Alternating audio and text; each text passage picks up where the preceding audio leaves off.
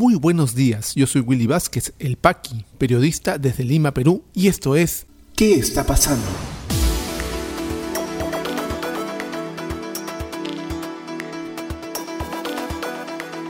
Estas son las noticias de hoy lunes 31 de mayo de 2021. Hoy se inicia la inmunización a personas de 63 y 64 años en Lima y Callao. Procurador anticorrupción viajará a España para coordinar extradición de César Inostroza. Congreso de la República aprobaría esta semana una cuarta legislatura que duraría solo un mes.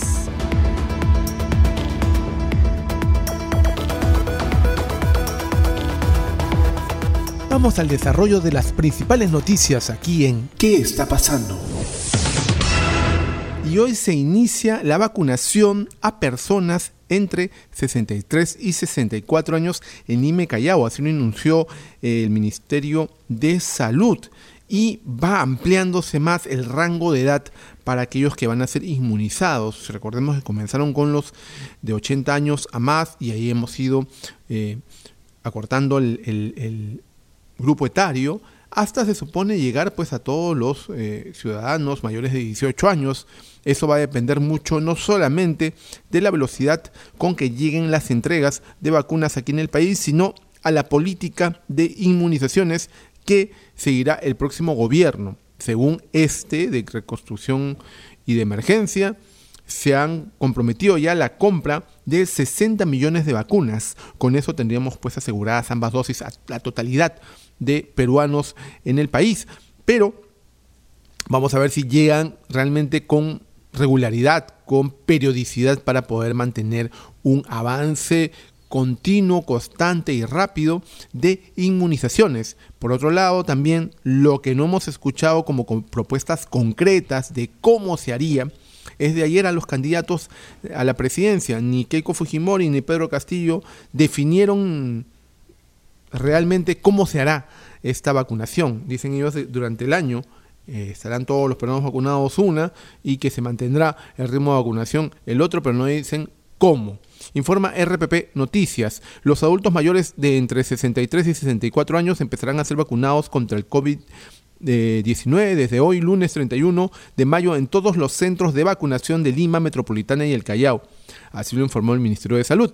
Serán más de 160.000 adultos que serán programados para su vacunación en los más de 70 puntos distribuidos en todos los distritos de Lima Metropolitana y Callao. La fecha, lugar y hora a la que deben acudir se podrá conocer en la plataforma Pongo el Hombro. Estamos ampliando los centros de vacunación y estamos contratando mayor cantidad de enfermeras y brigadas de vacunación para brindar un mejor servicio, afirmó el ministro de Salud, Óscar Ugarte. Recordó además que el gobierno transfirió más de 190 millones de soles para que el sector salud pueda ampliar y reforzar las brigadas de vacunación en todo el país. Va bien, estuve el día sábado en una experiencia personal llevando a una tía a vacunarse en la segunda dosis en San Martín de Porres, aquí en Lima, y la atención, la verdad, fue de primera y la, el flujo de personas, por más que había una cola inmensa que daba la vuelta a la gran unidad escolar José Aranda, avanzaba bastante rápido. Y la organización bastante buena, a decir verdad. Ya dentro del colegio, 10 puestos de vacunación con una fila en cada eh, puesto que avanzaba bastante rápidamente. Los adultos mayores esperaban cómodamente sentados a que les tocara su turno. Una hora de cola, 10 minutos dentro esperando la vacunación, 15 minutos luego en la sala de observación, en donde eh, uno tenía que esperar por si tenía algún resultado adverso. Yo en los 15 minutos que estuve ahí no vi ninguno. Y va bien, va bien, pero todavía puede ir mejor. Nos preocupa en realidad cómo irá a partir del 28 de julio. Hasta el momento vamos lentos pero seguros. No se sabe a partir del 28 y eso también debería ser explicado por los candidatos en detalle en estos cuatro últimos días de campaña que quedan. Recordemos que no pueden hacer solamente hasta el jueves, el día jueves 3 de junio, manifestaciones políticas, porque el domingo 6 ya es el gran día, el día de las elecciones en segunda vuelta. Exijamos de nuestros candidatos que nos expliquen. Y el procurador anticorrupción Javier Alonso viajará a España y al Principado de Andorra la próxima semana para ver el tema y coordinar el tema de la extradición del ex juez supremo César Inostroza, que está este, en esas tierras. Recordemos que este caso ya lleva de expuesto a casi tres años. El señor Inostroza fugó de manera totalmente escandalosa a través de la frontera con Tumbes hacia España días después de haber explotado el caso en la prensa. Por supuesto que esto fue una investigación que hacían eh, fiscales del Callao, ¿no? que perseguían a narcotraficantes. Estos narcotraficantes tenían nexos con el Poder Judicial. A través de una orden judicial se pudo levantar mm, las escuchas, mejor dicho, se desarrollaron escuchas telefónicas en donde se pudo también eh, descubrir una red de corrupción bastante grande en el primer puerto. Informa Perú 21. El Ministerio de Justicia y Derechos Humanos autorizó el viaje a España del procurador para delitos de corrupción Javier Alonso Pacheco Palacios para realizar las coordinaciones en pro de la extradición del juez César Inostroza Pariachi procesado por el caso de los cuellos blancos del puerto.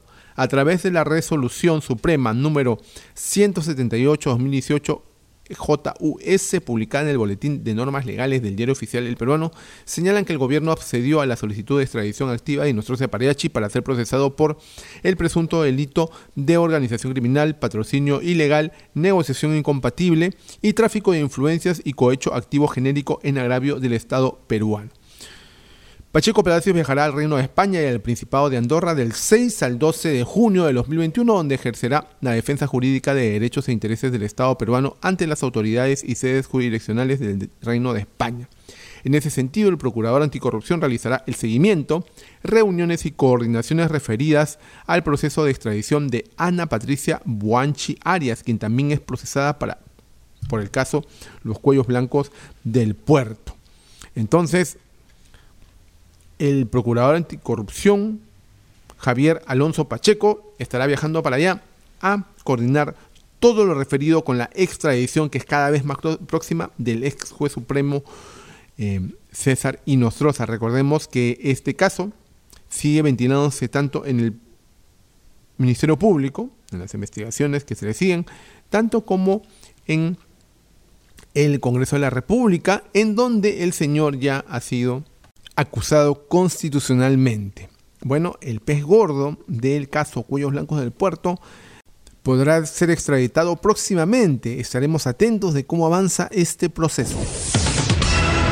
Y en el Congreso de la República siguen en lo suyo. Con ellos no es la crisis económica, la crisis política. No, ellos siguen empecinados en tener una nueva legislatura.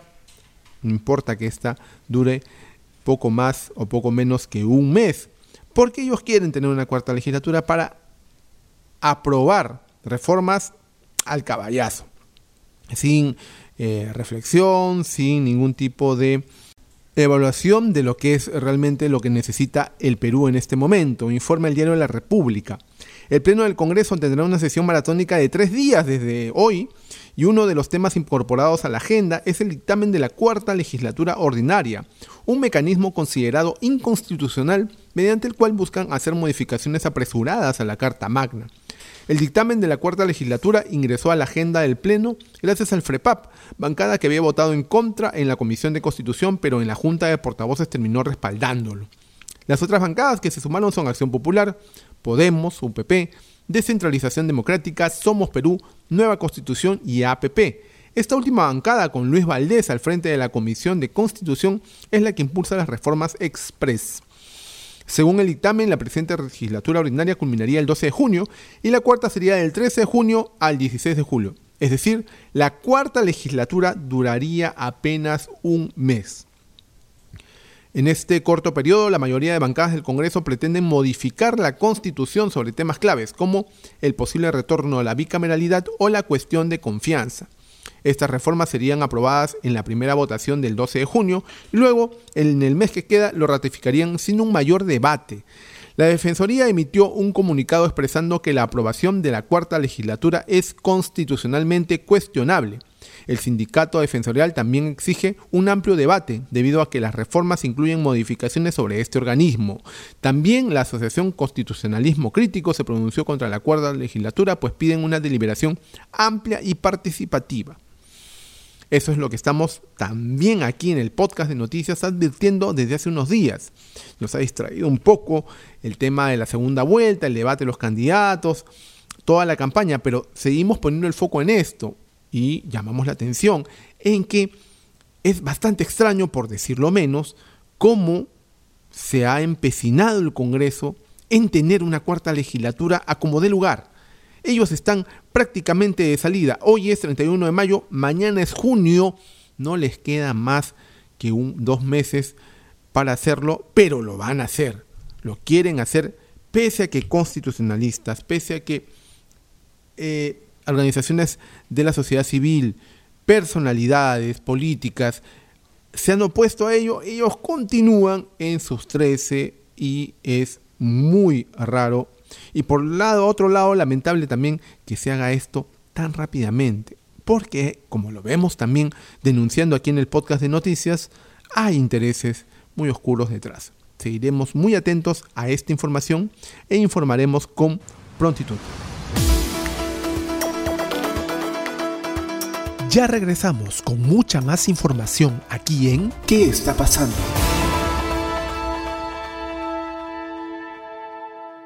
Y este podcast llega a ti por un gentil auspicio de La Mamina.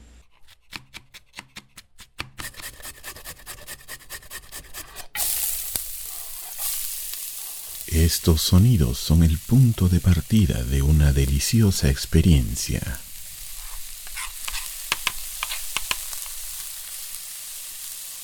La mamina, lasañas, pais y más. Cocina casera en tu mesa. La mamina, el amor se come. Delivery gratis San Miguel, Magdalena, Jesús María, Pueblo Libre. Para otros distritos, consultar tarifa de reparto.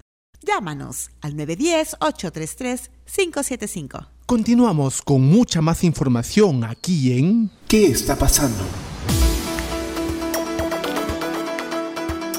¿Qué está pasando rumbo a la segunda vuelta? Según encuestas de Ipsos, IEP y CPI de este fin de semana, se produce un empate técnico entre candidatos Pedro Castillo y Keiko Fujimori. Único debate presidencial dejó más dudas que certezas. Keiko Fujimori ofreció bonos y desbalance fiscal, mientras que Pedro Castillo mostró propuestas vacías de contenido. Militares y policías podrán ir a votar el 6 de junio. No habrá orden de inamovilidad para elecciones de segunda vuelta. ¿Qué está pasando en la economía? Ociptel informó que contratos en telecomunicaciones tendrán versión Aymara, Ayánica y Shipibo Conivo con el objetivo de facilitar el acceso a esta información a más zonas del país. Ejecutivo anunció que Bono 600 ya se entregó a más del 90% de beneficiarios de la primera etapa. Son más de 3 millones de hogares que recibieron el subsidio económico. ADEX informa que exportaciones de industria textil se recuperan acercándose a niveles previos a la pandemia. ¿Qué está pasando en las regiones? En Piura, Autoridad de Reconstrucción con Cambios inaugura dos colegios y vías vecinales en Morropón por más de 7 millones de soles. En Ucayali, más de 170 funcionarios públicos involucrados en irregularidades habrían ocasionado un perjuicio económico al Estado por 18.1 millones de soles. En Junín, Fuerzas Armadas instalarán base militar en San Miguel del N tras ataque terrorista. COVID-19 en el Perú. La situación actual de la enfermedad en el país, según los datos del Ministerio de Salud, es la siguiente. A la fecha son 1.955.469 casos confirmados con 1.729 en las últimas 24 horas y 140 fallecidos. Se han dado de alta a 1.905.433 personas, continúan hospitalizadas 11.988, lamentablemente han fallecido 69.342 peruanos y vamos eh, vacunando con ambas dosis a un total de 3.850.695 compatriotas.